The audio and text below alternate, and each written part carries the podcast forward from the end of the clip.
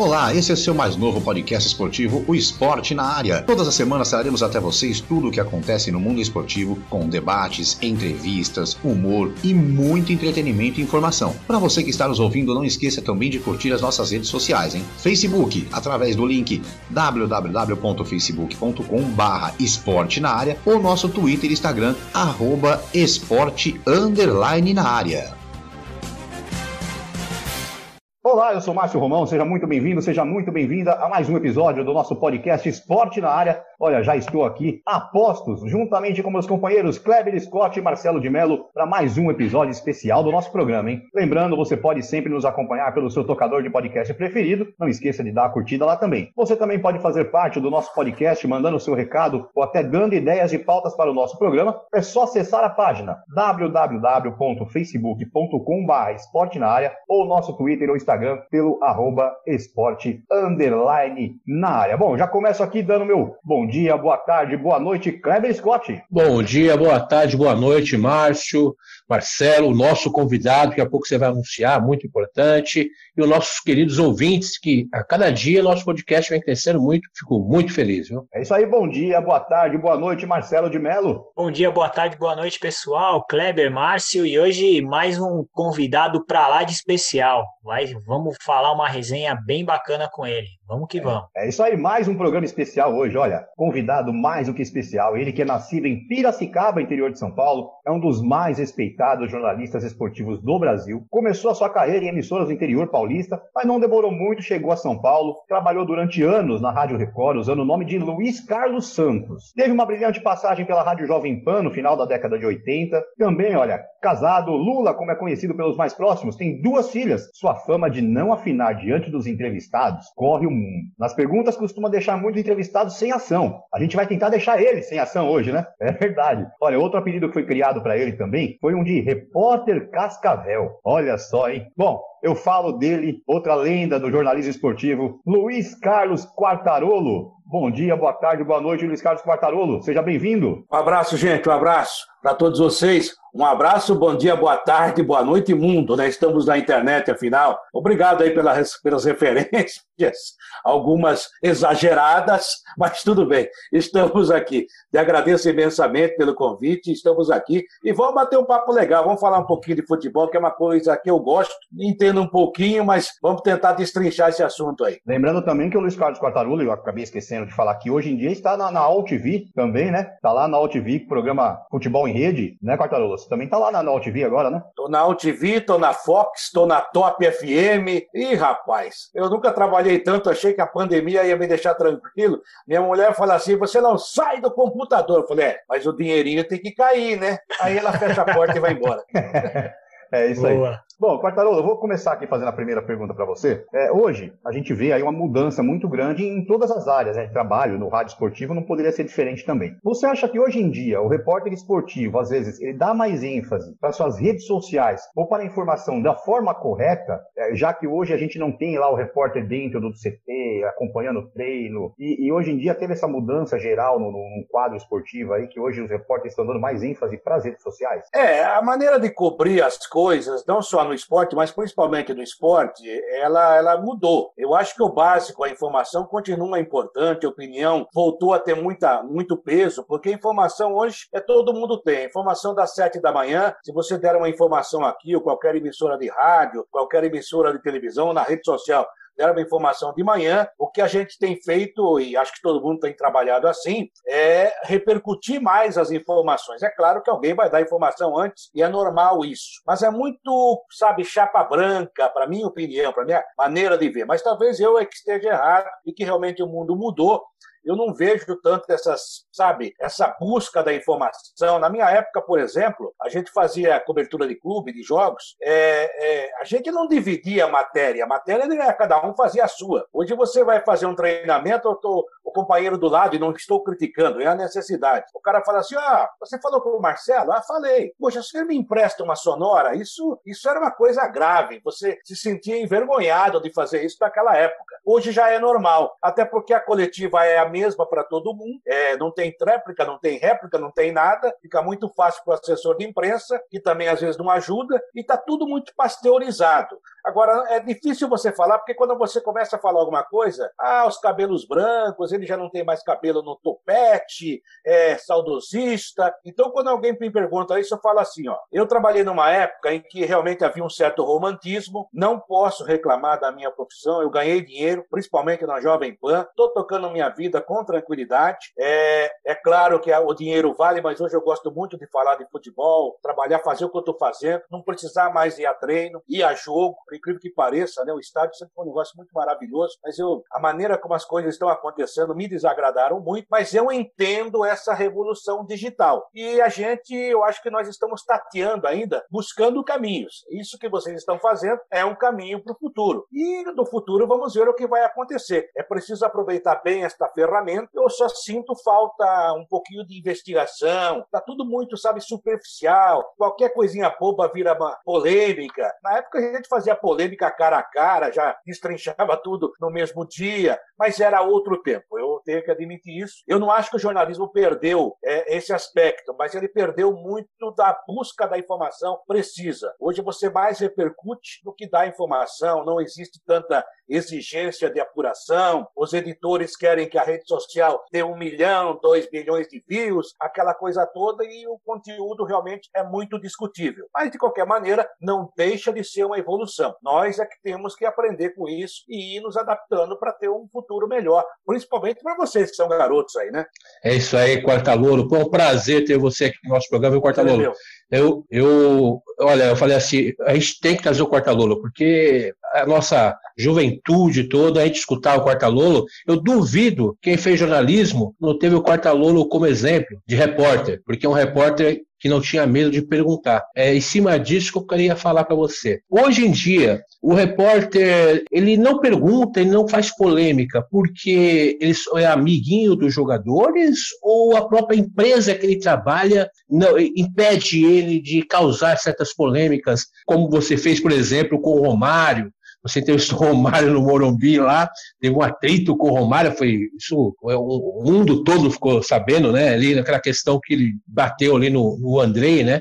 E você chegou junto no Romário, baixinho, discutiu ali com o Romário e tal, mas não pipocou. O que você acha hoje em dia, o Quartalolo? É a empresa que proíbe ou os, os, os repórteres hoje eles são mais mimimi e evitam esse confronto? Eu acho que a empresa não proíbe, não. É, depende da maneira, o segmento que se trabalha. A, a, TV, por exemplo, é um negócio muito. É, esse papo que nós estamos tendo aqui, na televisão, em certas emissoras, em certos programas, não iria para o ar, que é muito longo, eles acham que a gente fala demais, aquela coisa toda. Então há vários segmentos. Há programas que você se expõe mais, mais e outros não. Outros são só né, aquelas pitadinhas, aquela, aqueles teasers. É, eu acho que se o repórter quiser trabalhar, ele vai trabalhar. Eu, eu noto que há um certo comodismo. De uns tempos a esta parte. O cara liga e fala assim: quem vai dar coletiva hoje? A fulano e tal. Ah, tá bom. Você me manda uma sonora? Sabe, o cara não se dispõe nem a fazer uma pergunta. Agora, com a pandemia, as coletivas, então, são herméticas. Né? É, o Vanderlei Luxemburgo vive, vive, dando porrada na imprensa, o Thiago Nunes responde o que quer, e não tem a réplica. Isso aí prejudica o repórter, porque as entrevistas são feitas, é, pelo que eu sei, é, antes de acabar o jogo praticamente, o cara já manda um monte de pergunta. O assessor, é claro, ele sabe, faz uma triagem, ou então avisa o técnico, ó, fulano de tal perguntou isso para você, se prepare para responder. Quer dizer, não tem mais aquele negócio do supetão de você prestar atenção na, no meio da resposta e tirar nas entrelinhas alguma coisa que ele queira falar, entendeu? Então, para você fazer até outra pergunta, não tem mais isso. É, é o modelo atual, a pandemia também ajudou, e o técnico está na boa, o, o, o entrevistador está uma beleza. Ele fica lá, tem ninguém do lado dele, responde o que ele bem entende e ainda até com aquele tom professoral, sem ser professor, entendeu? E querendo dar aula para os outros. É, eu acho que se o repórter quiser trabalhar, ele trabalha. Ele ainda busca informação, como muitos estão fazendo. É uma maneira diferente? É, uma maneira diferente, mas ele pode levantar. Ele não pode ficar correndo atrás de boato. Né? Tem que buscar informação. Agora, o que a gente nota é que tem muita gente que chuta alguma coisa para ver o que acontece. E depois todo mundo começa a correr atrás daquele assunto, sabe? Isso já vem de um certo tempo. Uma vez eu estava excursionando com o Palmeiras, a Jovem Pan me mandou fazer a Copa Parmalat, foi em 93. Veja que faz tempo. E o Alex estava no elenco do Palmeiras. Daí um produtor meu começou a me ligar no hotel, falava assim, eu nem celular. Olha, o Alex está sendo negociado com o Napoli. O Alex está sendo negociado com o, La... com o Napoli. Eu estava na, na, na recepção do hotel. Né? Já tinha alguma coisa de internet, alguns, alguns sites já estavam começando a se mover naquela, naquela época era um pouquinho mais dinâmico, não como hoje. E do meu lado estava o Alex. A hum. concentração era muito aberta. Eu falei, o Alex, o, o meu produtor está dizendo aqui, meu coordenador, está insistindo que você foi negociado com o Napoli. Eu falei, o que é isso? Isso é loucura. Não, ele não foi negociado com o Napoli. Não, não, pode dar informação. Eu falei, não, eu não vou dar essa informação. O cara está aqui do meu lado. Então já começou naquela época alguém achar que é mais interessante que ele ler na internet do que perguntar para quem está lá. Isso tem acontecido muito, é um negócio absurdo. Então, Agora, todo mundo tem informação, né, Quartalolo? É, Todo mundo tem, né? É, e o cara acha que o repórter tá lá só de enfeite, né? Se o cara tá lá, deixa ele fazer o trabalho dele. Isso também atrapalha. Então, é uma convivência que você tem que ir aprimorando. Não sei como é que vai ser isso, né? Como eu disse no começo, isso é mais para vocês. Vocês são jovens, eu já estou na perna da volta, estou tocando minha bolinha aí, estou jogando pelo atalho e vamos que vamos. A questão do Romário, você tinha algum atrito antes com o Romário ou só em cima da... foi aquilo lá só? Nunca tive, nem aquele valeu porque naquela época a gente, como eu disse, a gente tinha discussão polêmica, mas aí a pouco estava junto. O Romário depois fez a Copa do Mundo em 2000, foi não, 2000 não, em 90, teve uma Copa, ah, 2002, que ele foi contratado pela Jovem Pan, que a Jovem Pan quis fazer um negócio diferente, o seu Tuta não queria pagar o que a FIFA queria da, da Copa do Mundo, e contratou um monte de gente que se referia ao futebol. Vanderlei Luxemburgo, Moraci Santana, Oscar Roberto Godoy e o Romário. O Romário só participava das jornadas depois do jogo, né? E eu e o Flávio Prado fomos escalados para depois do jogo falar com ele. E os jogos eram de madrugada no Brasil. E o Brasil chegando, tanto é que foi campeão. E a gente não achava o Romário, porque ele sumia. Como ele não foi para a Copa, ele não estava nem aí. Teve o jogo Brasil-Inglaterra, que ele estava na Disneylândia com os filhos. Aí, para achar o Romário, o Luizinho, que era o assessor dele, falou: Não, eu vou achar ele para você. Ele ganhava bem para fazer aquilo lá que se falar. Aí a gente era obrigado a contar o jogo para ele, que ele não tinha visto nada. Aí ele entrava no ar, ah, realmente jogou, não jogou, e tudo certo. Um monte de mentira mas eu sempre tive boa relação com ele. Mesmo naquela discussão, depois, tudo certo. Relembra os mais jovens, o, o Cortalor? Não, é que ele agrediu o Andrei, né? O jogo que o Fluminense tomou uma goleada no Morumbi, o Andrei é, já depois de ser agredido pelo Romário, ele não ia continuar no Fluminense. Se eu sou o Andrei, dou uma moqueta também no Romário, já tô fora mesmo. Mas tudo bem, o Andrei era um cara, sabe, como gente, um cara muito correto, ficou na dele. Daí no vestiário houve nova discussão, mas daí não teve agressão. E daí ele veio para dar, porque ele eh, existia isso também. Se fosse o assessor de imprensa hoje, o Romário jamais teria falado com a gente. Ah, não, não, hoje ele não vai falar, ele vai mandar uma mensagem para rede social, sabe? O cara não botava, cara. Não... Hoje o jogador não tem tem muito disso. O jogador não enfrenta a situação. Ele falou: não, não, eu vou falar. Daí ele encostou lá naquele vestiário número 2 do Morumbi, lá no fundão, e foi falar com a gente. Só que o pessoal do Rio de Janeiro só fazia né, vaselina, besuntava o cara. Era só o Romário eu até entendo. Aí eu falei, ô, oh, Romário, como é que você pode agredir o cara? Um negócio assim. Aí ele ficou, ficou bravo comigo. E eu continuei na minha. O máximo que ele podia fazer era me dar um murro também, né? Isso ele não ia fazer. Aí ficou aquela papo, ali os caras acabou praticamente a entrevista, mas já no dia seguinte, no jogo seguinte, encontrei com ele, não teve problema nenhum. A gente não levava isso, sabe?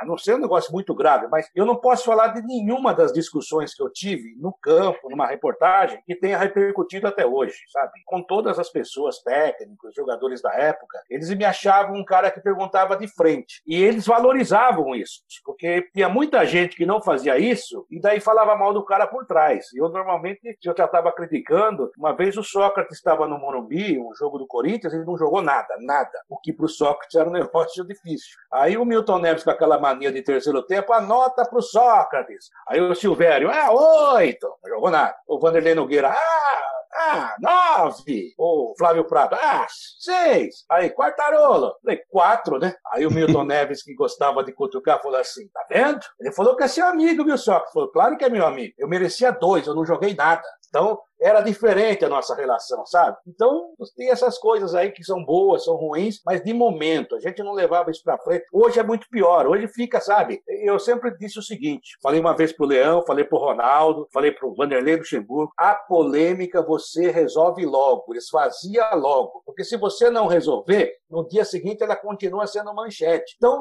decide logo essa porcaria e pronto, arranca o dente, pronto, acabou a dor. Depois você vai ver o que vai fazer, faz um implante, mas não adianta você ficar, sabe, alimentando, deixar na mão de alguém para responder por você. Isso é uma bobagem. Quartalo, prazer em, em falar contigo. Prazer é meu. É, a, a minha pergunta vai muito na, na, na questão do, dos novos profissionais, né, que estão surgindo aí. É, você trabalhou nos tempos áureos da, do rádio, né? Fiore Giliotti, Osmar Santos, José Silvério, enfim. Eu queria saber de você se, primeiro, né, se você tem acompanhado esses novos talentos que vêm surgindo, e aí dessa nova geração de repórter e narrador, tanto no rádio como na TV, se, se você acha que tem alguém que está se destacando, alguém que você admira, desses novos talentos que vêm surgindo. E mais uma vez, prazer em falar contigo. Prazer é meu, Marcelo. Olha, de repórter, que é uma área que eu conheço um pouquinho mais, né, até por ter dado tanta cabeçada no meio do campo lá, eu gosto do Vinícius Bueno, da, da Rádio Bandeirantes, acho muito bom repórter. Eu gosto do, do, do Marcos Belo, gosto do Ivan Drago, cada um a seu estilo. O Zé Calil foi um ótimo repórter.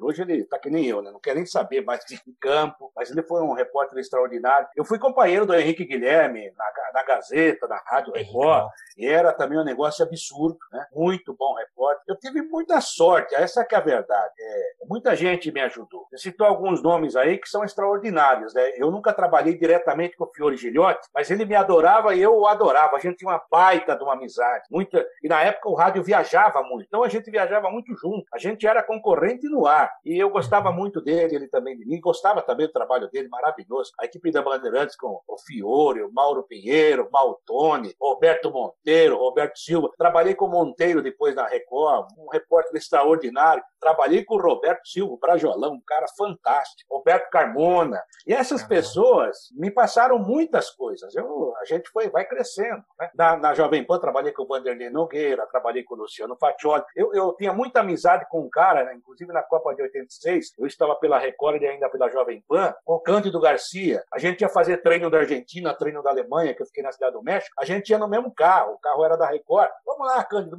Não tem essas coisas. É um cara maravilhoso e com quem eu aprendi muita coisa. E, e narradores, é, você pega, por exemplo, eu trabalhei com o José Silvério, que é uma máquina, trabalhei com Osmar Santos. Nos últimos 12, 13 meses que eu estive na Record, eu fiz praticamente todos os jogos com Osmar Santos, que era um negócio, uma das pessoas mais geniais que menos entendia de futebol. Mas o que ele fazia era um negócio absurdo. Ele mostrava o jogo. Ele falava isso. Eu não sei como vocês conseguem ver quem joga, quem joga bem, quem joga mal. Eu não vejo nada. Não precisa, né?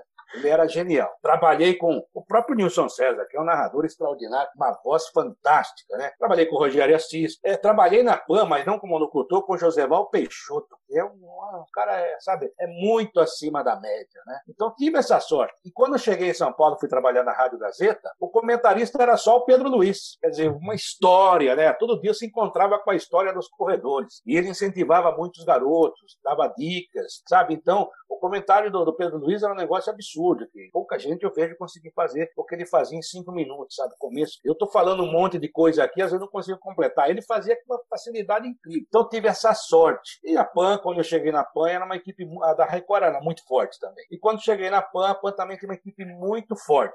Eu tive a sorte em termos, né? Eu cheguei em três meses eu virei da equipe principal junto com o Vanderlei, porque saiu o Ercolim, ele ficou chateado que ele não foi para a Copa de 90, ele pediu demissão, e eu tinha chegado há três meses, e, e depois ainda o seu Tuta mandou me, me, me, me inscrever, me, me cadastrar para a Copa do Mundo. Quer dizer, é um negocinho que eu guardo até hoje aqui. Poxa, eu tinha três meses de Jovem Pan, né? Eu era um repórter já que tinha a Copa do Mundo na Record, mas eu estava chegando, eu era mais um no time. Tanto é que se eu contar a minha saída da Record para a PAN, Aí eu fui credenciado para a Copa da, da Itália com pouco tempo. Aí veio o plano Collor, aí ninguém foi, foram só quatro ou cinco.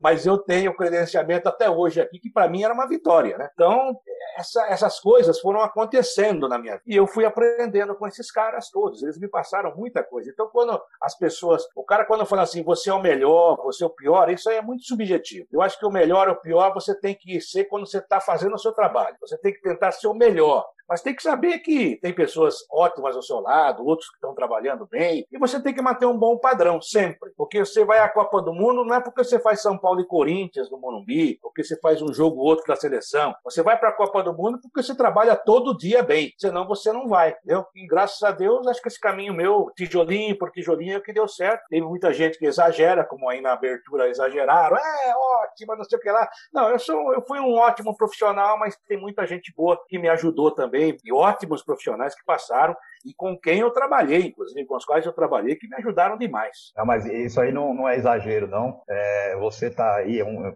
como eu disse lá no início, você é um dos mestres realmente do jornalismo esportivo obrigado. E alguns algumas programas atrás, há duas semanas atrás, para ser mais exato, a gente entrevistou aqui o Silvério. E, e o Silvério, ele, ele, comentou com a gente sobre exatamente o dia, hoje em dia, como que está as transmissões de futebol no rádio, é, essa coisa que repórter não vai mais para campo, o repórter fica na mesa do lado de um locutor vendo o jogo pela televisão. E como o Silvério mesmo falou, hoje em dia eles não, não contam o jogo, não tem como ver o que está acontecendo, a gente só vê aquilo ali, vê replay e acabou ali, a gente tem que se virar no, nos 30, né? E, e o Silvério falou realmente é, é, essa mudança, na época, na época que ele estava para sair da Bandeirante, já ele estava meio chateado, enfim. Mas é, essa, essa mudança total que está tendo nas transmissões. E, e, ele comentou com a gente, ele falou, olha, o rádio, eu não sei como vai ficar o esporte no rádio. A gente não sabe o dia de amanhã do esporte no rádio, mas está muito chato fazer jogo direto do estúdio. Você concorda com ele? É, é, é um problema administrativo e também a parte artística. A gente tinha muita discussão sobre isso. É, como eu disse, eu cheguei a fazer viagem para a Europa, ir para a Copa do Mundo, a gente ia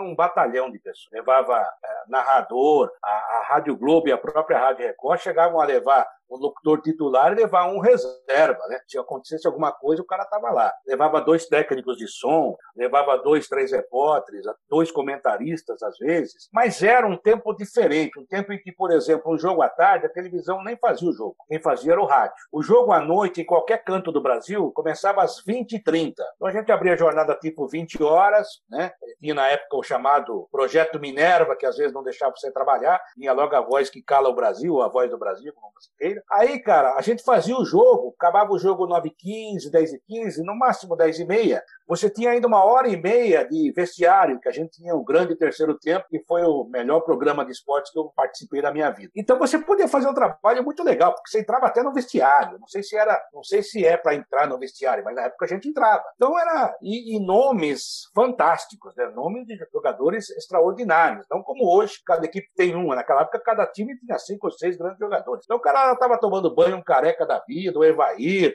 antes até um Rivelino. Oh, chega aqui que eu quero falar com você. E o cara vinha, todo ensaboado e vinha. Quer dizer, era um outro mundo, né? A Regiane Hitler foi a primeira repórter mulher a entrar em vestiário. E ela era respeitadíssima. Você tem que ver, sabe? Então, cara, era outro momento. Então, você ia fazer jogos do Nordeste, o cara que fazia a tabela na época, acho que era mais inteligente. Que, por exemplo, o Corinthians ia jogar na Bahia, daí o próximo jogo era no Recife, ele ia subindo, ele já matava toda aquela região. Hoje o que acontece? Para pagar passagem de avião, que parece que os caras precisam receber, o cara joga em Porto Alegre no domingo, no outro vai jogar em Manaus. Quer dizer, é um absurdo. Mas eles fazem muito isso com o futebol hoje, ou seja, o time não tem tempo nem de treinar. Na época era mais, pelo menos era mais racional. E o que acontecia? As equipes que iam fazer o jogo ficavam também, ficava 15, 20 dias acompanhando o time. Então a gente também fazia um jornalismo mais puro, mais próximo, e nós éramos mais próximos dos jogadores. Aí você hoje fica dentro do, do, do, estúdio. O repórter, dentro do estúdio, ele é apenas mais um participante da jornada. Ele pode dar uma informação ou outra, alguém ligar para ele, ele não vai conseguir entrevistar ninguém, não vai conseguir fazer nada. Ele deixa de ser repórter. Ele é mais um personagem que participa do jogo. Isso começou a acontecer muito quando a televisão começou a entrar no espetáculo e acha que eh, o microfone de rádio, principalmente, sujava a imagem. Tudo certo, eles estão pagando, não tem problema nenhum. Mas aos poucos foi esvaziando o trabalho do, do repórter dentro do campo. É, eu acho, e isso eu falo das grandes emissoras, que falta coragem e falta também investimento. Os caras também se acomodaram. Ah, tem um jogo, bota os caras no estúdio aí, faz, deixa eles transmitirem daí. Eles acham que é a mesma coisa, que a audiência é a mesma. Eu não vejo dessa forma. Mas, a exemplo do Silvério, nós somos daquela outra geração que a gente vivia praticamente o meio, vivia o jogo junto com o jogador. Né? A gente errava e acertava dentro do campo junto com o jogador. Agora você fica vendo na TV, fica esperando a, a, a imagem ser repetida, se foi pênalti, se não foi. Quer dizer, mudou muito. Hoje a transmissão de rádio virou uma transmissão por televisão totalmente, que é o famoso tubo. E o próprio Silvério, os grandes narradores também se complicaram com isso, porque não tem mais o clima do jogo. Então, não sei até que, sabe, eu não ouço mais. Eu tenho grandes companheiros que trabalham, que narram, o Éder Luiz, o Rogério Assis, que são narradores, o Nilson César, o Fausto Favara, que é um garoto brilhante, mas o José Manuel de Barros, da PAN. Mas eu não ouço mais, não tenho mais saco de ouvir uma coisa que, sabe, eu entro aqui na internet e eu vejo o jogo. Hoje em dia, hoje em dia, né, Quartarolo, você, você, não, você não vai nunca mais ver um, um, locutor de rádio, como era no Morumbi, com a torcida batendo no telhado da cabine, aquele barulho da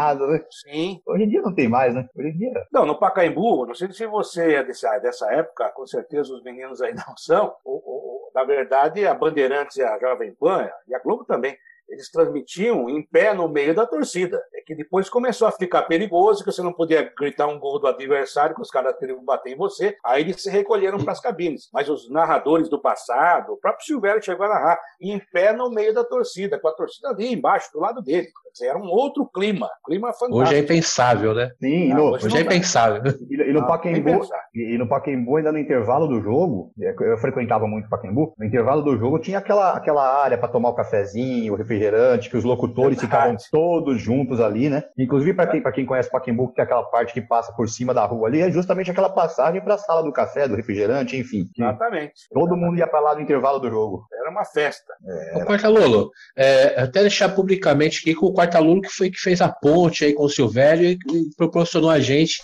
ah, fazer a entrevista com o Silvério. Ah, Quero te agradecer publicamente pela força, viu? É meu amigo. E, Quartalolo, você, é você é da mesma linha do Silvério, que ele disse que o canal AM, o rádio é AM, a tendência realmente é acabar. Você concorda com ele? Ah, não sei se acabar puramente, né? Mas eu acho que perde muito impacto. Eu acho que o rádio, o caminho do rádio vai virar o teatro em relação a cinema e televisão. Tem boa peça de teatro hoje, vocês vão, qualquer um de nós vai. Quando tem uma boa peça, quando tem bons atores, você vai. É, mas o rádio, o rádio precisa investir, não investe. O rádio, o rádio quer fazer muita gracinha, não adianta. E daí hoje inventaram o rádio, o rádio com imagem, foi a Jovem Pan que começou com isso. Mas você tem um programa mostrando. Pra... Agora, eu, eu, vejo às vezes alguns colegas, e não é culpa deles, é o momento, o cara tá lá transmitindo um jogo assim, ó, com aquele microfone, aquele puta carona, e fica lá, blá blá blá blá blá blá blá blá, blá. poxa. É chato rádio. demais. É chato. É, eu é chato. não sei, não sei se alguém quer ver isso. Eu não. Eu... Mas dizem que tem audiência, não sei. Eu não discuto muito esse negócio de audiência, porque é, a gente não sabe até que ponto vai né, o tirocínio, a percepção de quem está vendo ou ouvindo. Eu, eu acho chato pra caramba. Eu falei pro Rogério, que eu adoro o Rogério, falei, Rogério, eu não vou ligar, pegar meu celular e ficar vendo você transmitir jogo. Eu ouvi você. Né? Eu, quando eu vou num show de música e o cara, o cantor começa a cantar, lá, lá, lá, agora vocês, eu vou embora. Eu fui lá para ouvir o cara, não para ouvir o povo. O povo fica em casa. Então isso me enche o saco, mas talvez seja coisa de um cara de 62 anos de idade eu admito. Talvez eu que esteja fora do tempo, pode ser. É, a Jovem Pan começou com, com, com isso, de, de, programa de rádio ser mostrado mesmo pelo YouTube, né? E a gente lembra lá atrás quando é, Osmar Santos, se eu tiver errado, você me corrige. Osmar Santos foi fazer a Copa do Mundo pela, pela Rádio Record e tinha propaganda. Veja pela televisão, mas escute Osmar Santos, né? O Silvio Luiz. Silvio Luiz, Silvio Luiz, isso. Silvio, é. Luiz. Silvio Luiz. Assista o Milton Neves falava também, né? O Milton Neves também falava, né? Assiste pela televisão e escuta o, o Silvério, né? É, é verdade. Mas realmente, é, é, é muito isso. Muitas mudanças. Mas né?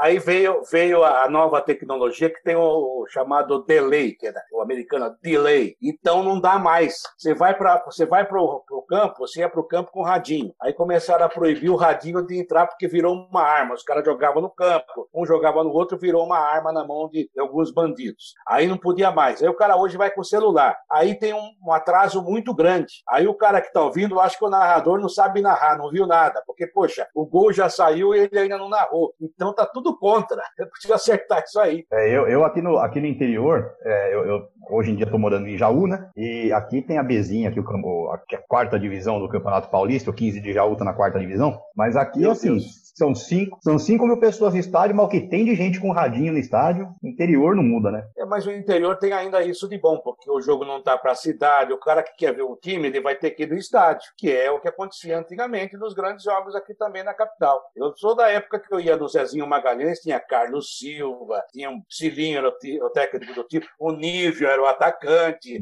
sabe? É, eu, eu lembro de todo esse pessoal aí que era um grande time, a Maquininho, 15 de Jaú, era difícil ganhar aí. Eu encontrei, encontrei com o Nível esses dias, é, aqui no, no, centro da cidade, o Marola é um grande amigo meu Marola, também. Marola, jogou no Santos. É, o Marola, eu tô combinando com ele para ele vir aqui, o Wilson Mano já, já tem marcado também, a turma aqui de Jaú. Wilson Mano, grande jogador, o Wilson Mano jogou muita bola. O Edu, que hoje em dia mora em Santos, né? O Edu atacante, que hoje em dia mora em Santos também, de Jaú, então, assim, a gente vai ter várias participações de, de jauenses aqui no nosso programa. Bom, Quartarolo, é, a gente vai, vai encerrar agora o primeiro bloco aqui, e aí no segundo bloco tem muito mais aí de Luiz Carlos Quartarolo para todos vocês. Marcelo ainda tem as perguntas dele também, Kleber Scott, eu tenho mais perguntas para fazer, ou seja, a gente tem muito que conversar ainda com essa lenda do jornalismo esportivo, Luiz Carlos Quartarolo. Daqui a pouquinho a gente volta para o nosso segundo bloco. Você está ouvindo o Esporte na Área. Não esqueça de curtir nossas redes sociais. Pelo Facebook, através do link www.facebook.com barra esporte na área ou pelo Twitter ou Instagram, arroba esporte underline na área. Dê sua opinião, sugestão e colaboração e participe do nosso programa.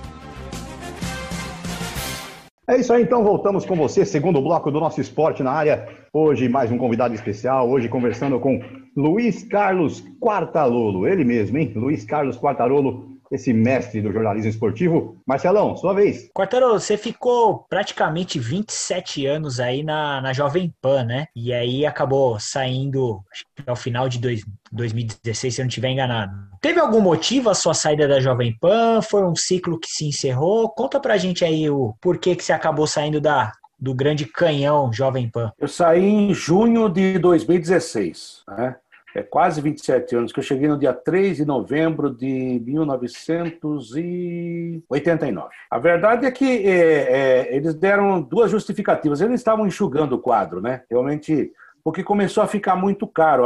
O seu Tuta, que era o, o responsável pela Jovem Pan, o velho Tuta, ele adorava futebol. Ele adorava futebol, adorava a equipe. E ele falava assim: eu pago melhor para ter os melhores. Então, graças a Deus que ele me achava bonzinho, ele me contratou. E ele realmente, na, na, na média do rádio, era um salário um pouco mais alto mesmo. Mas na época ele nadava de braçadas, né? Ele era uma, uma rádio, vamos dizer assim, a Globo, a Globo era a rádio na classe é, B e C que mandava. Na classe A, a Bandeirantes e a, Globo, e a Jovem Pan brigavam e também se esparramavam em outras classes, segundo o Ibope. Eu nunca dei muita bola para o Ibope e nem a própria Jovem Pan. Mas já que eles acreditavam nisso, ok, vamos em frente. E realmente tinha muita repercussão, tinha, tinha grandes anunciantes, ou seja, anunciantes de peso, o que mostrava que estava realmente funcionando. Quando as coisas começaram a mudar, o país começou a mudar, veio a internet, a digitalização, outras emissoras também entrando, a, televisão cada vez, sabe, é, se preocupando mais em pressionar o rádio, é, dividindo mais, vieram as TVs a cabos, essa é, a cabo, é claro que tudo isso foi pesando. Aí o, daí o seu Tuta adoeceu em 2012, né? ele ainda bancava aquela coisa toda. E a partir daí assumiu o Tutinha, que é um cara muito empreendedor, mas que detesta futebol. Ele odiava e odeia até hoje. Né? Parece que tem um trauma, porque o pai dele é, se ligava mais no, na equipe de esportes que nele, sei lá, Freud que explica. Tenho, nunca tive problema com ele, é bem da verdade, mas ele era um cara que, para você ter uma ideia, é, nos últimos tempos que eu estava na PAN, era um negócio assim, pesaroso, né? porque é, quando você vai para trabalhar num ambiente prazeroso, é uma coisa. Quando começa a ficar pesaroso, está na hora de ir embora. Mas eu, eu na verdade, eu achava que tava, as coisas não estavam como antes, mas a gente estava trabalhando normal, tocando a vida, tinha quatro, cinco anunciantes, ou seja, vamos indo. Mas ele detestava o esporte. Ele passava todo dia lá no, na mesa do esporte. A primeira frase que ele falava, falava assim: Ah, eu acho vocês uma merda, não gosto de esporte. Então, sabe, era um belo incentivo para começar o dia. Mas tudo bem, é o jeito dele. É, outras pessoas chegaram a ter problema com ele, aí não tem, nem o que falar. Aí eles chegaram e eu cometi dois erros crassos, por isso que eu acabei saindo. Eu e todos os outros, né? Cláudio Carçuga, o próprio Rogério Assis antes, antes, e vários e vários companheiros maravilhosos. É porque eles diziam que eu ganhava muito e fiquei velho. Então, sabe, não deu para competir. Aí eu vou falar o quê? Aí disseram, foram até educados quando comunicaram a minha saída, disseram que ia mudar a linguagem da rádio, né? Falei, bom, tá tudo bem, vem vindo a Copa de 2018 aí, vai ver que vai começar a transmitir em russo, né? Pode ser isso também. Mas saber, daí não tem como fazer, que russo eu não falo. Mas daí eu tô, né, aí foi brincadeira minha, porque passados uns, um mês, mais ou menos, eu tô lá ouvindo, tô procurando um jogo no rádio, tava na rua, aí entra um determinado repórter e fala assim, ah, e aqui no Morumbi, o time tal está na pedra. Aí quando aconteceu o gol, o cara falou, o pé que balança a rede. Aí eu liguei pro cara que tinha me falado isso falei assim, ô, você não ia mudar a linguagem? O cara tá repetindo tudo que eu falava, pô. Que diabo? Poxa, sabe? Mas daí foi mais sacanagem, o cara também era meu amigo, não tem culpa nenhuma. Mas é muito engraçado isso. Mas faz parte, faz parte. A gente notava, sentia que estava mudando, não só no, no, esporte, mas também no jornalismo. Era uma rádio que tinha 350 funcionários, de repente caiu para 90. Então, a, a redação da Jovem Pan pulsava o dia inteiro, era um negócio muito interessante, muito legal, tanto jornalismo, esporte, cultura, sabe? Era um negócio lindo de se ver, para quem gosta de jornalismo. De repente foi minguando, minguando, foi definhando, foram esvaziando. É, é uma emissora fantástica, um nome extraordinário, criei minhas filhas lá, tenho muito, muita gratidão pela Jovem Pan, mas principalmente pela Jovem Pan do seu Tuta. A outra, a gente sabe, é, é boa, é boa, mas, mas também não posso falar nada porque eu não estou mais vai lá. E tenho amigos lá, o Flávio Prado é meu irmão, o próprio o José Manuel de Barros, o Nilson é um cara que eu falo sempre, o filho do Flávio Bruno, que é fantástico, o próprio Vanderlei. Eu não tenho nada contra esses caras, então, muito pelo contrário, torço por eles. E é uma rádio excepcional, mas perdeu muito. Os programas de esportes foram sendo jogados fora, né? jogaram fora o Pique da Pan, que era um programa de 30 anos, depois jogaram fora o Jornal de Esportes e foram jogando. Tomara que tenham acertado, não sei. Ô, Quartalolo, mas e, e eles acertaram tudo certinho contigo ou teve algum problema de justiça? Não, teve um processo depois, mas já acabou, acabou tudo. Eles resolveram acertar tudo porque é, a gente era PJ, né? Mas acabaram acertando alguns caraminguás que faltavam, tá tudo bem, eu não posso ter Menos mal, né? Menos mal. Menos mal, não. Não posso reclamar, não. Eles têm muita ação lá contra eles, mas estão resolvendo. Pelo que eu estou sabendo, estão resolvendo todas elas, né? Parece que legal. a rádio voltou a funcionar legal. Deus que ajude, é um campo de trabalho excelente, extraordinário. Né? É, Quartarolo, nesses anos todos aí seu de, de, de rádio, jornalismo esportivo, qual a matéria ou qual furo jornalístico você considera assim sendo o maior da sua carreira? Márcio, eu vou falar uma coisa para você. Eu tenho uma tese. Repórter dá alguns furos da vida e toma todos os outros. Repórter que acha que só dá furo é, é um idiota, porque não tem jeito. É, muitas e muitas vezes você não dá o furo de reportagem, hoje até é mais difícil por tudo aquilo que a gente já falou, todo mundo tem informação, a não ser que você consiga uma informação extra, faça uma matéria elaborada, nem tempo para isso, às vezes o seu editor dá, você tem que estar toda hora no ar. Mas é, é às vezes você não, não, dá, não é o primeiro a dar notícia, mas é aquele cara que fecha melhor a notícia. Né? Então também é um ponto importante. Você acaba fechando melhor o assunto, é, buscando mais detalhes. Porque muita gente, isso é, é, muito do ser humano, do repórter. Aí quando você dá uma grande notícia, você fica na sua, sabe? Fica, sabe, gozando da vitória. Daí o outro cara do lado vai lá e faz uma matéria melhor que a sua, porque ele pegou a rebarba, mas conseguiu fechar melhor. Então tem que continuar sendo atento e fazer sua matéria. Algumas matérias que eu fiz, eu acho que, que é claro que você tem que tentar fazer. É, por exemplo, uma vez eu entrevistei o Roberto Carlos num carro de um amigo dele que estava indo para um programa de televisão, sempre tive muita ligação com o Roberto Carlos, não o cantor, o lateral. E, e, ele foi assaltado no meio do trânsito, assaltado. O cara bateu no vidro, mas era um carro blindado no ar-condicionado. Isso foi uma notícia mundial, né? O Jornal Nacional deu, Record deu, depois é, CNN, BBC, as rádios e as TVs da Espanha. Aí você fala, poxa, que legal. Com a vaidade, todos nós temos a nossa vaidade. Para mim foi muito legal. Poxa, poxa, consegui fazer o um negócio, mas foi também na sorte, porque liguei, estava falando com o cara, o cara parou num, num, num cruzamento lá em Belo Horizonte, que ele estava indo para uma TV para dar uma entrevista, e ele fala assim no meio, tá, inclusive no, no, nos YouTube da vida tem isso aí. Ele fala assim, ó, um momento só que eu tô sendo assaltado. Eu achei que ele tava de sacanagem. Tá, ele era muito brincalhão, mas realmente foi um negócio muito legal. E aparece, inclusive, o som do, do cara batendo a coronha do, do revólver no vidro. E foi muito legal para mim. Né? Naquele momento ele sofreu as consequências, mas daí passou também, hoje virou aventura. São coisas que acontecem. Às vezes você tenta fazer algumas coisas, é, vai entrevistar um personagem, você acha que vai render, e não rende nada. Outras vezes você pega um cara que você fala, nossa, esse cara acho que não vai render. Às vezes não é nem, nem de um grande time, e esse cara vai te dar respostas maravilhosas. Então o repórter tem que. Eu acho que o repórter, o mantra do repórter é tentar sempre. É, quando eu vou aí, já não vou mais, porque até pela pandemia, às vezes algumas pessoas convidam, ah, vem dar uma palestrinha aqui, aquela coisa toda. É, eu sou o Lula que não cobra. Quem cobrava palestra era o outro Lula. era o outro. o outro, o outro. É, é, eu sou o meu Lula está subjúdice, por isso que o meu apelido eu não uso mais. Só... Mas brincadeira à parte, quando eu vou falar com um estudante, principalmente, tem algumas coisas que eu falo. falo ó, isso serve para os mais jovens também. Vocês têm que olhar para a gente e aprender até o que não deve ser feito, porque a gente não é perfeito, a gente também tem, né, não é perfeito, tem coisa errada. E outra coisa, o repórter tem que acreditar em tudo e desacreditar de tudo.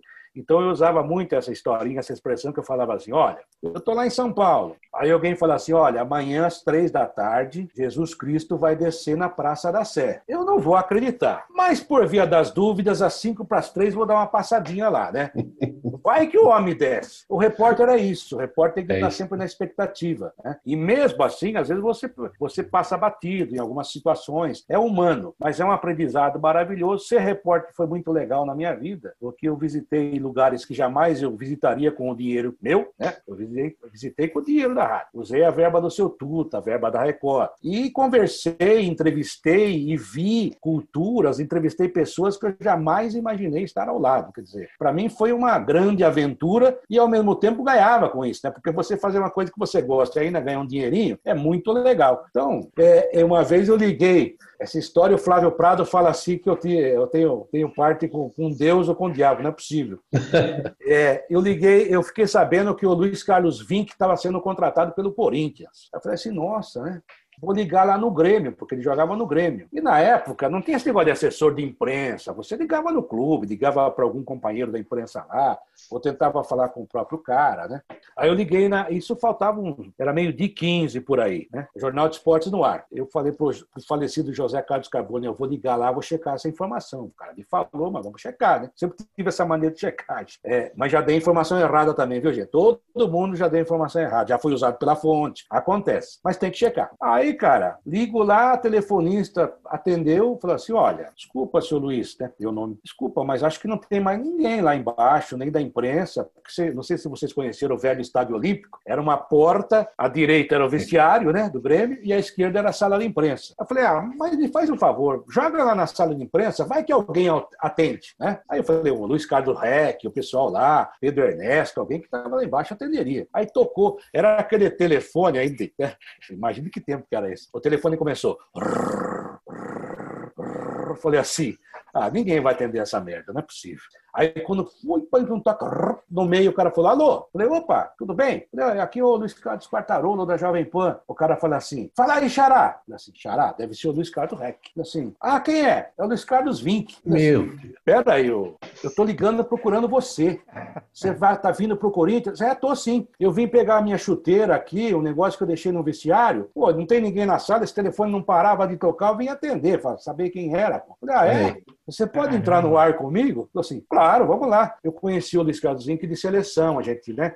Claramente tinha, não tinha uma amizade, mas tinha um certo conhecimento. E é claro, o cara da Jovem Pan de São Paulo liga para ele que ele vem para cá, para ele claro. seria bom, né? Aí Canhão, assim, né? Então vamos pro ar. Aí o Zé Carlos Carbone, falecido Carbone do meu lado, falava assim: não, não, não, não, não, não, não, não põe no ar. falei, é o cara, eu conheço ele. Não, não põe no ar, não é ele. Isso aí, hoje seria fake, né? Eu falei, Carbone, vamos pôr no ar. Você vai se responsabilizar? Olha que eu mando você embora. Ele era tanto espalhafator. Eu falei, pode ficar tranquilo. Aí botamos no ar. Aí, vamos atenção, Luiz Carlos que vem pro Corinthians. Boa tarde, Luiz Carlos. Boa tarde, Xará, tudo bem? Estou aqui no Estádio Olímpico, vim até aqui pegar minhas coisas, a mesma história que ele contou. Estou indo aí, pô, hoje à tarde eu chego, papá, papá, papá, papá. O Milton, né? Poxa, que beleza! O Milton realmente elevava muitas matérias que a gente fazia, né? O Carbone ficou, foi ficando branco e falou assim: Mas não é possível, você combinou? Eu falei: Não combinei, cara. O cara, quem me falou foi o Oswaldo Pascoal, que estava fora do rádio. Me ligou e falou assim: Lula, tô sabendo que o Vink foi contratado. Eu falei, ah, eu vou ligar pro cara. Essas coisas não tem como pagar, mas acontecem, né? Agora, só acontece se você tentar. Se eu ficasse de braço cruzado, não, não acontecia nada. Mas foi né? muito legal, foi tá muito legal. Esse é um exemplo para a molecada de hoje. Tem que tentar, tem que buscar, né? Não é ficar só no WhatsApp é, esperando notícia chegar, né? Ou não, a gente já tem, né? Exatamente. O Cortador, hoje você está na, na Top FM, né? Que é uma Tô. rádio aí conhecida como rádio sertaneja, né? É, nós somos Enfim. É. Me conta essa nova experiência aí na FM, né? E me fala um pouquinho da, da sua equipe aí, da equipe de esportes. Então, eu tô lá na Top é com o Eber Lima, com o Zete, que é uma figura santa, né? um cara maravilhoso, e o Wagner Prado, que é um jornalista de alto calibre, né? Teve no Estadão, na Folha, um cara maravilhoso, um texto maravilhoso. Né? E a gente está fazendo um programa lá todo dia, de, das 7 às 8 da noite, de segunda a sexta. E um programa que tem uma bela repercussão, tem uma boa repercussão, de vez em quando entrevistamos um ou outro. Hoje entrevistamos José Maria de Aquino, que está lançando um livro, que é um, nome maravilhoso, né? Um cara bom para você entrevistar também. Que ele tem histórias fantásticas, um cara que trabalhou nos grandes jornais, trabalhou na, na Rede Globo. Tem ele e o Nelsinho Nunes, que foi o cara, o, o, o escritor fantasma dele, e o Robson Morelli, e o livro dele está sendo lançado, Minha Vida de Repórter, é muito legal, muito legal. E a gente fez a matéria hoje. Para mim, Agora a gente faz tudo daqui, né? Da frente do computador. O meu escritório é isso aqui, ó. Eu falo pro pessoal da Top e o pessoal da Fox. Eu sou um cara de classe média baixa. Aqui era o quarto da minha filha mais nova, que se casou. Transformei no escritorinho, botei os poucos troféus que eu ganhei da minha vida ali e estou aqui tocando minha vida. Não adianta pedir coisas maravilhosas, globais, que você não vai conseguir. Eu sou o mais simples possível. E daqui eu faço é esse trabalho. E vamos que vamos. Aí outro dia resolvi botar um banner aqui. Não, não, é melhor ser o banner, fica mais simples. Legal, vamos embora. Tá certo. Então, eu estou tão vagabundo que agora estão falando que vai ter que voltar para estúdio. Na Fox não, que a Fox ainda vai demorar um pouquinho. E a gente nem sabe o que vai acontecer com a Fox mais à frente. Mas a verdade é que eu estou vagabundo, estou gostando disso aqui, viu? Rapaz, muito legal. ah, é mais, é mais gostoso, né? Ah, ninguém enche o saco, viu? É. A gente faz de pijama. Nada como o conforto do lar, né? É isso aí, Marcelo. Ô, Quartarola, até aproveitando que você estava falando um pouco de TV, é, você acabou fazendo essa transição, né, do rádio para TV, né? Agora, atualmente, você está no grupo Disney, não sei se é, tá, participa da ESPN, participa da Fox. É, sou mais um pateta, né? Imagina, que isso. Mas como que foi esse. Melhor esse do convite? que ser um bafo de onça, né? É, verdade, concordo. Mas como que foi essa transição, esse convite de, de ir para a televisão? Até, não sei se você esperava ou imaginava, até fazer um adendo, né? A Fox tem, tem chamado muita gente do rádio, né? O, o Facincani, que é mais novo, você, o Savoia, então é bem legal Quesada. ver. O Quesada também, verdade? Sormani, então é bem. Pessoal. Sormani. E vamos, e, vamos, e vamos fazer uma fofoquinha. Você ganha, você ganha por participação ou tem contrato? Tem contrato. contrato. Tem um contratinho lá que ajuda bem. Ah, é contrato. legal, legal. Que bom. Legal. Bom. Mas conta pra gente como que foi essa transição Mas tem, aí, tem gente lá que ganha também por, por, participação. Mas eu tenho um negocinho ah. lá. Mas também não é sim, nada. Sim. Não é, o William Bonner ganha menos que eu, mas tudo bem. ah, então tá bom. Tá ótimo. O show merece, o show merece. Obrigado. Não, o negócio é o seguinte, é, é, não foi bem uma transição, né? Porque é, eu vou lá, aliás, eu faço daqui, eu faço mais ou menos o que eu fiz a vida inteira. Eu tento ser um cara mais espontâneo, eu sou assim mesmo, não adianta. E, e, e eu estou, na verdade, aprendendo a tratar esse veículo, né, essa nova ferramenta. Porque, ao contrário do que a gente está fazendo aqui, aqui a gente está solto, né, tem o um espaço, qualquer coisa depois se edita, tá tudo certo. Lá é tudo muito ao vivo. Aliás, tudo é ao vivo. É, mas só que tem que preencher uma grade de programação. Talvez por isso os caras do rádio tiveram muita chance lá, porque a gente fala demais mesmo, né? A gente fala em laudas, né? fala, fala pra caramba. Só que ali tem que ter um controle maior. Então, a minha, para mim, foi um aprendizado. Mas eu vou dizer uma coisa para você: eu não tinha essa expectativa de trabalhar em televisão. Eu, eu quando eu saí da Jovem Pan, é, um, na mesma semana que eu tinha saído, saí numa segunda-feira. Na segunda-feira seguinte, segunda terça, o Neto me ligou. O Neto é um cara que eu conheci com 16 anos de idade jogando pelo Guarani. Tive N brigas, no bom sentido, com o Neto, discutindo, fazendo perguntas mas a gente sempre se gostou, se adorou muito. Ele é um cara também espontâneo, ele gostava disso, né? Ele até brincava com os caras repórteres da Bandeirantes. Pô, eu dava é, entrevista pro Luiz Carlos Quartarolo, agora eu sou obrigado a dar para vocês. Né? Essas brincadeiras que ele fazia. E ele foi sempre um cara.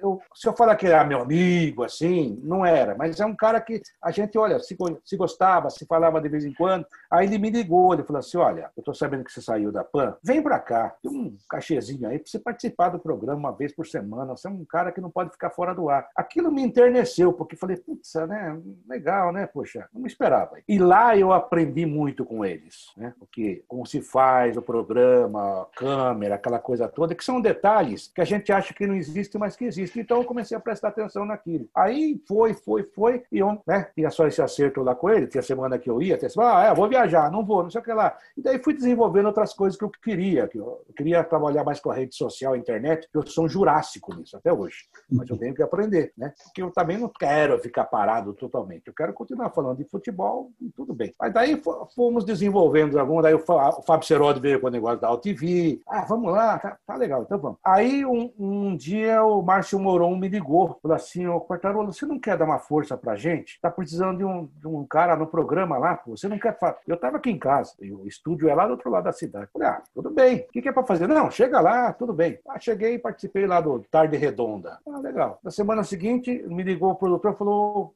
era o Júnior que era produtor. Lula, você não pode passar aqui pra gente fazer um programinha? Posso, não tem problema nenhum, como convidado. Daí, já na terceira semana, me ligou o Edu, me ligou ele, falou assim, poxa, Quartarolo, você participou do programa lá, parecia que você fazia um tempão que já estava com a gente. Vem trabalhar com a gente, vai. Ah, tá bom. Ah, eu tenho isso, isso, isso. Você aceita?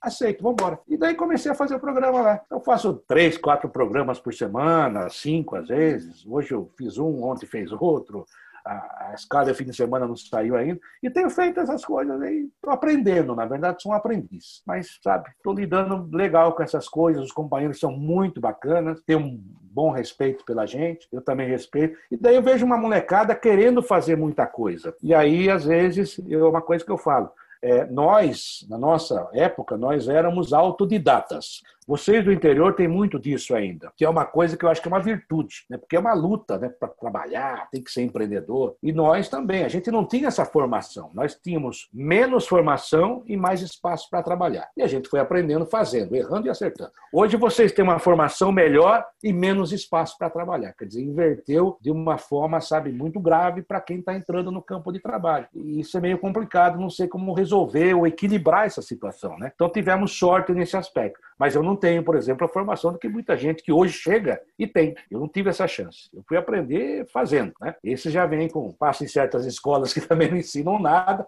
mas é legal ter uma base. Base escolar sempre é importante. Eu tive a minha, mas não é. Hoje os caras chegam falando em inglês, francês, tibetano, alemão né, na nossa época não tinha essa preocupação, sabe? Era diferente. Né? Ainda mais com o rádio, né? Eu e o Kleber, a gente sabe disso, né, Kleber? Rádio em Itaém, a gente sofreu para aprender, né? Nossa. Verdade.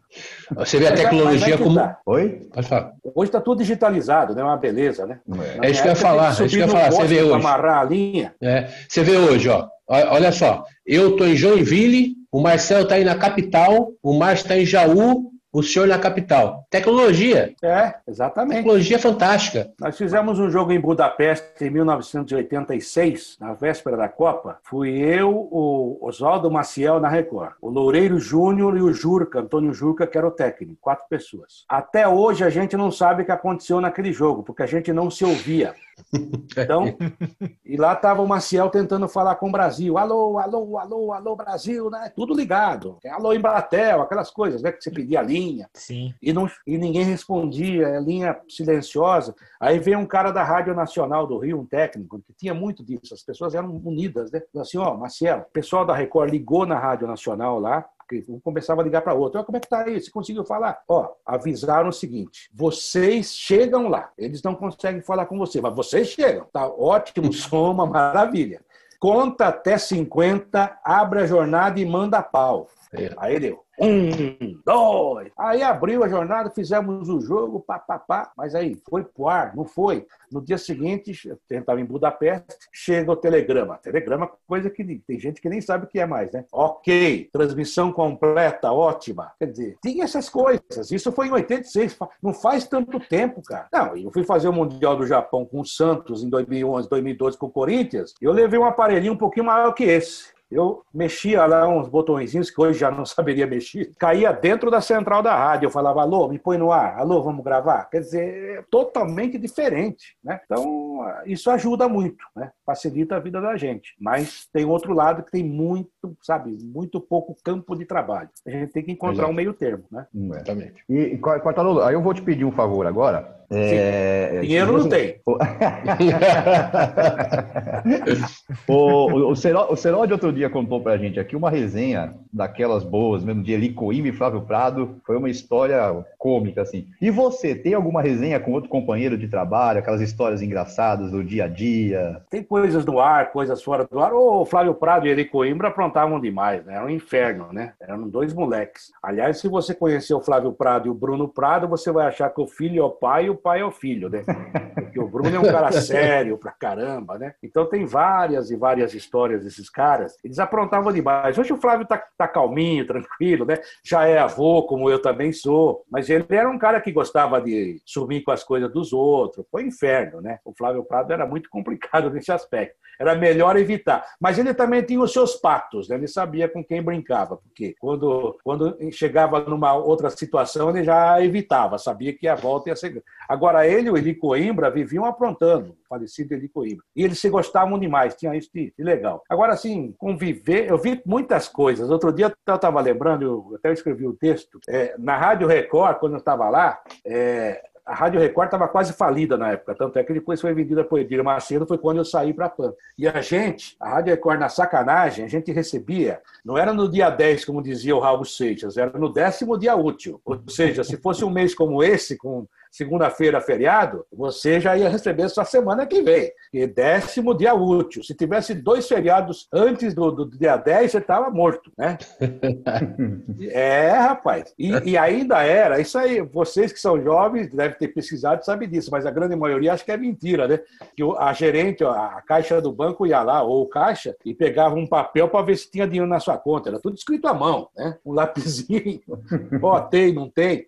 Então, o que, que a gente fazia na sacanagem? Verdade. A gente conversava com a Martinha, que era a gerente do Banco Bamerindos lá na, na Rua Miruna, que era a sede da Record na época, e falava assim, Martinha, pelo amor de Deus, eles vão depositar o dinheiro no décimo dia útil às quatro e meia da tarde. O banco fechava às quatro. Ou seja, você dançou, né? Se fosse sexta-feira, só segunda-feira. E as contas correndo, aquela coisa toda. A gente falava assim, Martinha, segura a porta do banco aberta, a gente fica na fila e a gente pelo menos recebe, né? E ela, não, fica tranquilo. Aí quando, olha, depositaram, aí todo mundo ia para a fila. Aí o Luizinho Inácio, que era um técnico de som, gente boa demais, um cara grande profissional, mas ele não era, ele não controlava muitas contas dele, até porque necessidade o cara ia pedindo vale, né? Ia pedindo vale, ia pedindo vale.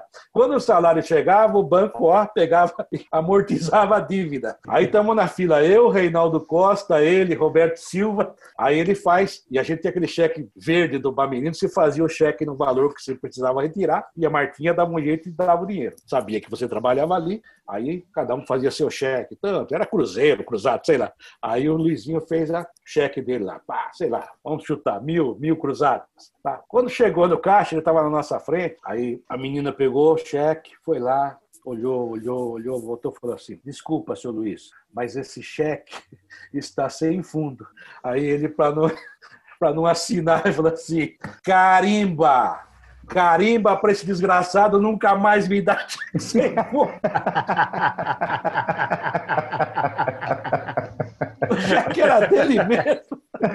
Aí eu falei: Luizinho, você está louco? Fica quieto, fica quieto. Deixa comigo. Tinha umas histórias assim. O Roberto Silva, todo mês, a gente ficava nesse mesmo bolo, porque era uma história muito engraçada. Desculpe até esticar um pouquinho. O Roberto Silva, o nome dele era Gualberto. Gualberto. Gonçalo Leme da Silva. Esse era o nome verdadeiro do Roberto Silva, cujo nome artístico era Roberto Silva. Aí ele tinha. A empresa dele chamava Roberto Silva. Aí ele pegava o cheque e queria tirar com o cheque dele o dinheiro do cheque da empresa, ou vice-versa. Ou seja, não batia o nome. Aí ele fazia o cheque, chegava lá, todo mês era um inferno. A moça falava assim: desculpe, mas não é o nome que está na conta. Aí o Roberto era genial, né? O Roberto falava assim: minha senhora, aquela voz minha senhora, a senhora acha que eu roubo todo mês um cheque do mesmo valor e venho aqui receber? Porra! Aí a Martinha entrava no meio: não, não, pode pagar, pode pagar. São histórias maravilhosas. Deve ter muitas ainda que eu não lembrei, né? Ah, o Reinaldo com, Costa, com certeza. Reinaldo Costa, por exemplo, era maravilhoso. O Reinaldo Costa vivia devendo. Diz que hoje melhorou, agora é cantor. E tinha, tinha uma dívida pendente que ele ficava, ficava um oficial de justiça na porta da rádio, todo dia, esperando o Reinaldo. Só que ninguém falava que o Reinaldo era o Reinaldo. Ele passava pelo cara, ô, oh, bom dia, boa tarde, fez amizade com o oficial, ia tomar café, mas o cara não sabia que ele era ele. Depois de um mês e tanto, sei lá, o oficial descobriu, falou assim, pô, eu tô te procurando, por que você não falou que você era o Reinaldo Costa? Falou, cada um se defende como pode. tá certo? tá certo. Histórias maravilhosas. É. Bom, infelizmente estamos chegando ao fim desse programa. Olha, é um prazer. Ah, aí não, hein?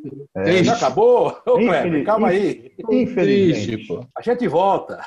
Com certeza, com Deus certeza. Quiser. Vamos, vamos marcar de novo aqui pra gente. Vou tentar lembrar de outras histórias, estou com amnésia. Pra gente relembrar várias histórias Boa. aí. Bom, Boa. primeiramente, Marcelo, vou deixar você se despedir primeiro do Quartarolo.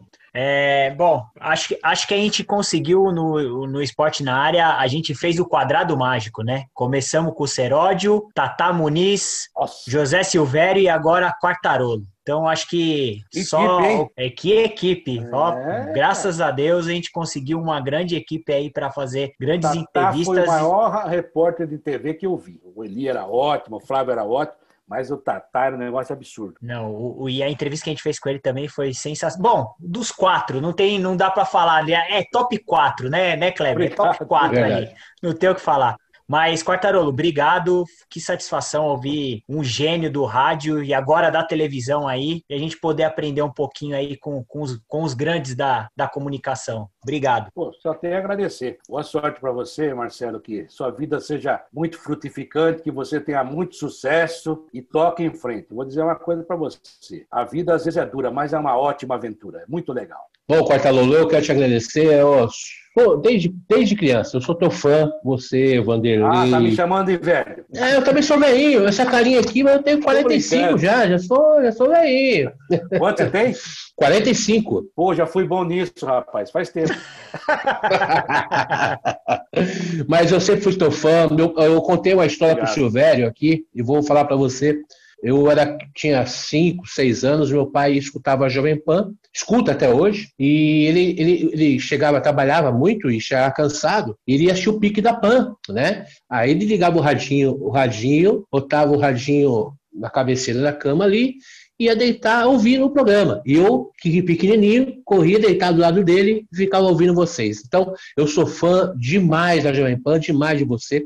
Eu, eu falei ao vivo, com oito anos de idade, falei ao vivo com o Milton Neves, não esqueço até hoje, né? E depois eu tive a oportunidade de entrevistar o Milton num jornal que eu trabalhava em Santos, consegui fazer uma entrevista com o Milton. Então, assim, eu estou realizando um sonho que é entrevistar os meus ídolos. Muito obrigado, viu, Cortaloro? Obrigado mesmo. Obrigado, obrigado. Você falou com o Milton Neves com oito anos de idade. Por isso que você é abençoado. Você chama de Deus. Você falou com Deus, pô. Aliás, ele é um Deus da comunicação, ele é um dos maiores homens da comunicação da história. Milton é um cara genial, extraordinário, extraordinário. É muito, muito obrigado, Quartarolo. Obrigado mesmo. Quartarolo, eu te agradeço. Mais uma vez, muito obrigado. Foi um programa assim maravilhoso, gostoso de fazer. A gente nem sente a hora passar. A gente vai. Também não deixei vocês falarem, né? É, que é isso, Não, mas aqui quem fala é o convidado. Aqui, ah, aqui, aqui é só o convidado que fala. Aqui, é isso aí. Aqui quem tem que falar é o convidado. Quem não deixa o convidado falar é só o Faustão. Aqui a gente deixa o convidado à vontade. Mas olha, Cortarolo, muito obrigado, muito sucesso. A gente vai continuar acompanhando a sua carreira aí no rádio. Na TV, obrigado. na internet. É, com certeza você é a inspiração pra gente. Obrigado. Vamos ver se eu lembro o nome de todo mundo. Kleber, Marcelo, Márcio. Ah, é, isso aí. A Binésia não me pegou. Não lembro que eu comi na hora do almoço, mas tudo bem, vamos em frente. Gente, eu tenho que agradecer. Tenho que agradecer a vocês. Eu gosto desse tipo de papo, é um pouco da minha, da minha história, da história que está acontecendo, é muito legal. E eu acho vocês empreendedores, acho também. Mas um dia ainda vou aprender a mexer melhor com isso aqui, daí a gente vai voltar a conversar. Deus quiser, vai estar tá dominando bem. Fica com Deus, tá bom? Aqui por estamos aqui, tá bom? Amém, fica com Deus também. Bom, agradecendo você que até agora acompanhou o nosso esporte na área. Semana que vem tem muito mais. Semana que vem tem mais convidados no nosso esporte na área. Muito obrigado. Até lá, se Deus quiser. Você curtiu mais um Esporte na Área, o seu mais novo podcast esportivo. Aproveite e não esqueça de curtir nossas redes sociais, Twitter ou Instagram, arroba esporte underline na área ou pela nossa página do Facebook, www.facebook.com barra esporte na área. Esporte na Área, sua mais nova opção de podcast e informação a qualquer hora do dia ou da noite, sempre ao seu alcance e sempre junto com você.